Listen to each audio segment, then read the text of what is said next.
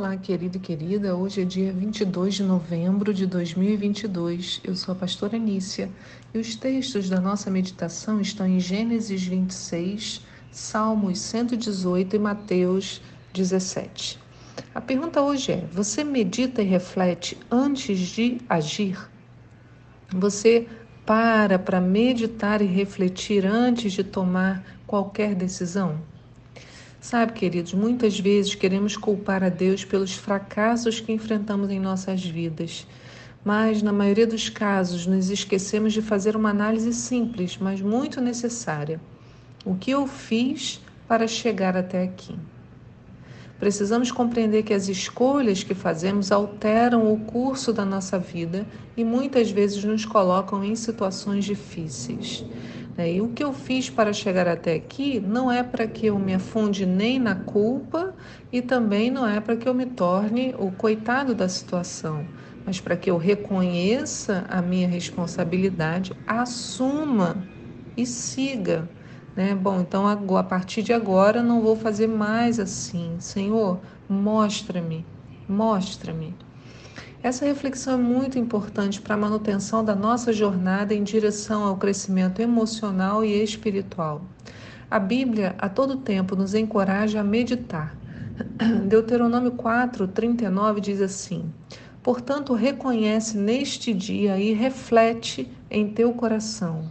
O Senhor é o único Deus, tanto nos mais altos céus como cá embaixo na terra. Não há nenhum outro.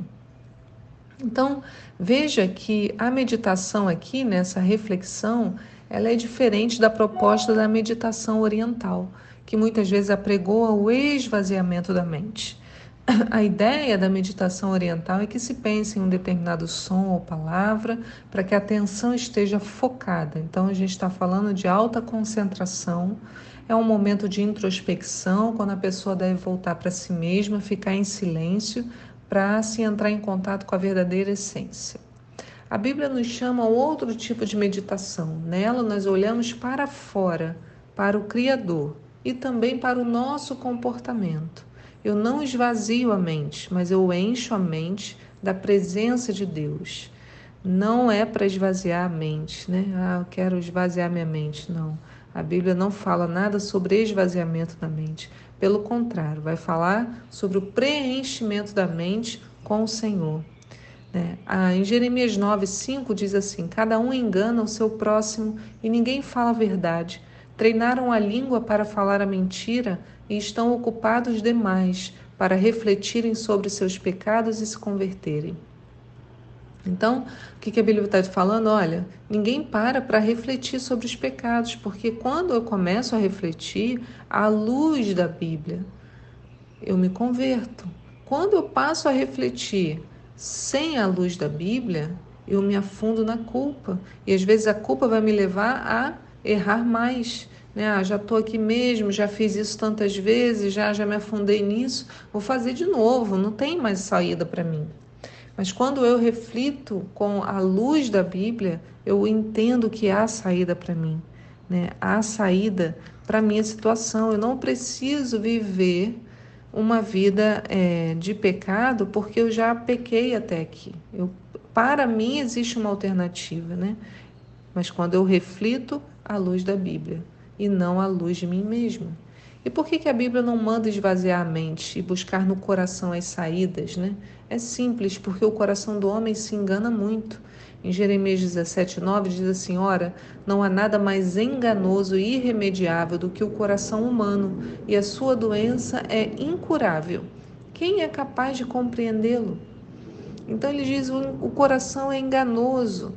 Né? Aí o Senhor responde a essa pergunta. Ele fala: Eu, o Senhor, sondo profundamente o coração e examino a mente dos homens, a fim de entender cada pessoa de acordo com a sua atitude, conforme as suas obras.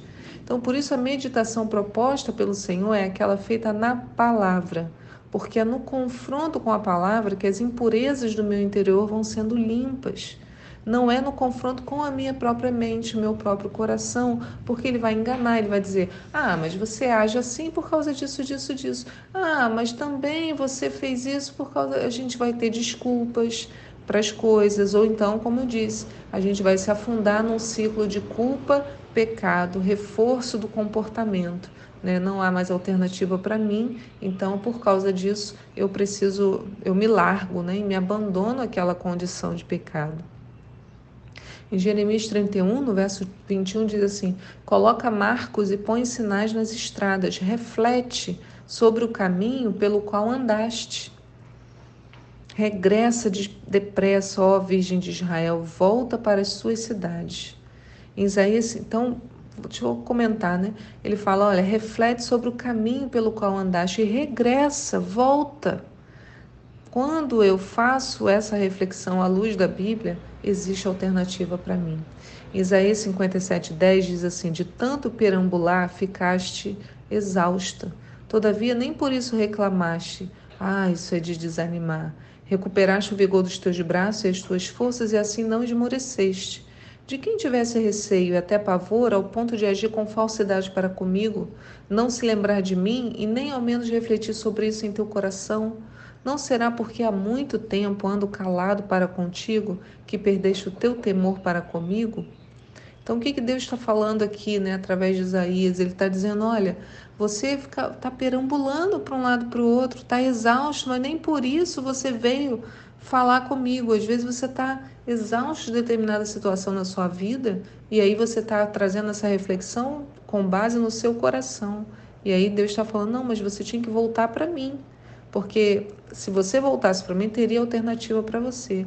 Aí ele diz: assim que você recuperou o vigor, as suas forças, você seguiu em frente e de novo não mudou. Né? E eu ando calado para contigo, né? Não, o Senhor não pode falar se a gente não permite que Ele fale. Então Ele está dizendo, ó, tá exausto. E às vezes na exaustão a gente quer buscar uma saída, busca no coração, busca errado, e aí depois a gente logo recupera o vigor e esquece de toda reflexão, né? A gente é muito assim. Provérbios 13, 3 diz: A pessoa que consegue guardar a sua boca preserva a própria vida, todavia quem fala sem refletir acaba se arruinando. Né? Então, isso é muito comum, né?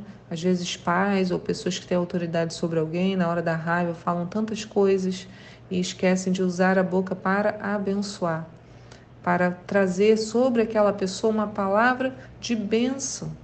Mas não, a palavra que sai é sempre uma palavra que diminui, que maltrata, né?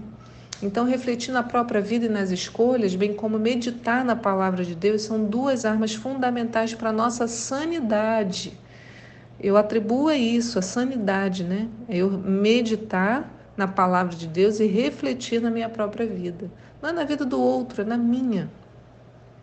Josué 1,8 diz que o livro da lei esteja sempre nos teus lábios, medita nele dia e noite, para que tenhas o cuidado de agir em conformidade com tudo que está nele escrito.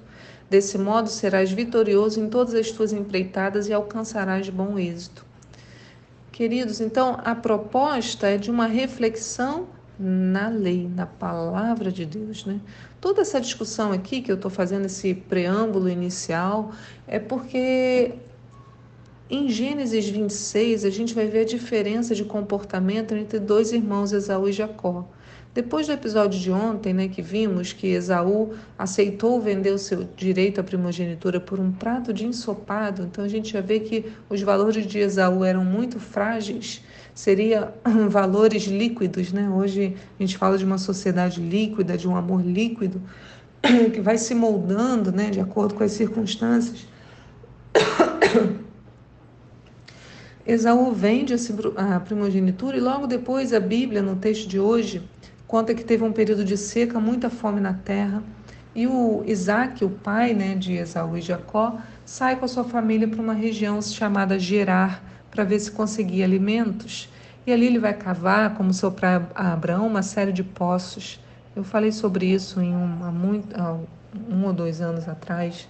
Vou deixar o link aqui para você e ele vai viver algumas experiências interessantes. Mas ao final do capítulo de hoje, a Bíblia narra um detalhe curioso, que parece estar perdido no meio de todo o contexto de Isaac e dos poços. Em Mateus, em Gênesis 26, no verso 34, diz assim: Quando Esaú completou 40 anos, Ele tomou como esposas a Judite, filha de Beriri, o Eteu, e a Basemate, filho de Elon, também Itita. Jo essas jovens hititas tornaram-se uma grande amargura para Isaac e Rebeca. Então, a escolha do casamento é, de Esaú, já com 40 anos, foi uma grande amargura para os seus pais, Isaac e Rebeca. Né? Quantas vezes né, as escolhas também dos nossos filhos se tornam uma grande amargura para os pais. Esaú já era um homem formado, capaz de executar suas próprias escolhas. Infelizmente, para os seus pais, suas escolhas foram terríveis. Foi por escolha que ele decidiu vender a sua bênção e perdeu a herança mais importante que possuía. E também foi Esaú que escolheu as mulheres com as quais se casar, ninguém o obrigou. Mas certamente Esaú conhecia a história do seu pai e da sua mãe porque o avô de Esaú, Abraão, havia enviado, a gente falou sobre isso, não lembro se foi semana passada, mas Abraão enviou um servo para a terra dos seus familiares para buscar uma esposa para Isaac. Então ele não queria de forma alguma que Isaac se casasse com alguém da terra de Canaã. Vocês lembram em Gênesis 24, no verso 3, né, Abraão faz o servo dele jurar por Senhor, pelo Deus dos céus e da terra, que não buscaria para o filho dele uma mulher entre as filhas dos cananeus no meio dos quais estou vivendo. Então, o servo achou Rebeca. Rebeca é a mãe de Esaú. Você acha que Esaú não sabia dessa história? É por isso que eu acho que a Bíblia dá esse destaque ao casamento de Esaú, porque isso demonstra o quão distante ele estava de uma vida orientada pela reflexão e meditação em Deus. Em Provérbios 5, 25 diz assim: Olhe, olha sempre para frente, mantém teu olhar fixo no objetivo a ser alcançado. Reflete sobre tuas escolhas e sobre o caminho por onde andas e todos os teus. Não te desvies nem para a direita nem para a esquerda e retira o teu pé da malignidade. Então, se Esaú tivesse parado para meditar e refletir sobre a vida dos seus pais, certamente teria feito escolhas melhores, mas ele decidiu viver por si mesmo. A Bíblia recomenda que observemos a vida das pessoas justas para que aprendamos com elas também. Em Salmos 37, 37 diz: Medita no homem íntegro, considera a pessoa justa. Então, essa escolha de Esaú vai trazer consequências terríveis que vão afetar a descendência dele. Então, muitas vezes os pais reclamam do comportamento dos filhos, mas também não conseguem enxergar em si né, as escolhas equivocadas que fizeram, atraindo maldições sobre as suas famílias. É isso que Esaú vai experimentar. Todas as minhas decisões, elas não afetam apenas a mim, mas a todos que estão sob minha influência. E isso é especialmente verdade no caso de pais, filhos e netos. Abraão fez uma boa escolha, Isaac fez uma boa escolha, Jacó vai fazer uma boa escolha. Esaú, infelizmente, escolheu por si mesmo, sem se colocar na obediência na reflexão, e por isso vai atrair para a sua família, dali dele em diante, uma grande maldição também. Então, por isso, não podemos nos eximir dessa reflexão dos caminhos, para que a mudança comece em nós. E temos que meditar na Bíblia para que ela seja como uma bússola nos guiando por essa terra. Eu posso ser responsável pela minha descendência. Posso não, sou responsável. As escolhas que eu faço para a minha própria vida vão afetar as vidas de quem vem depois de mim.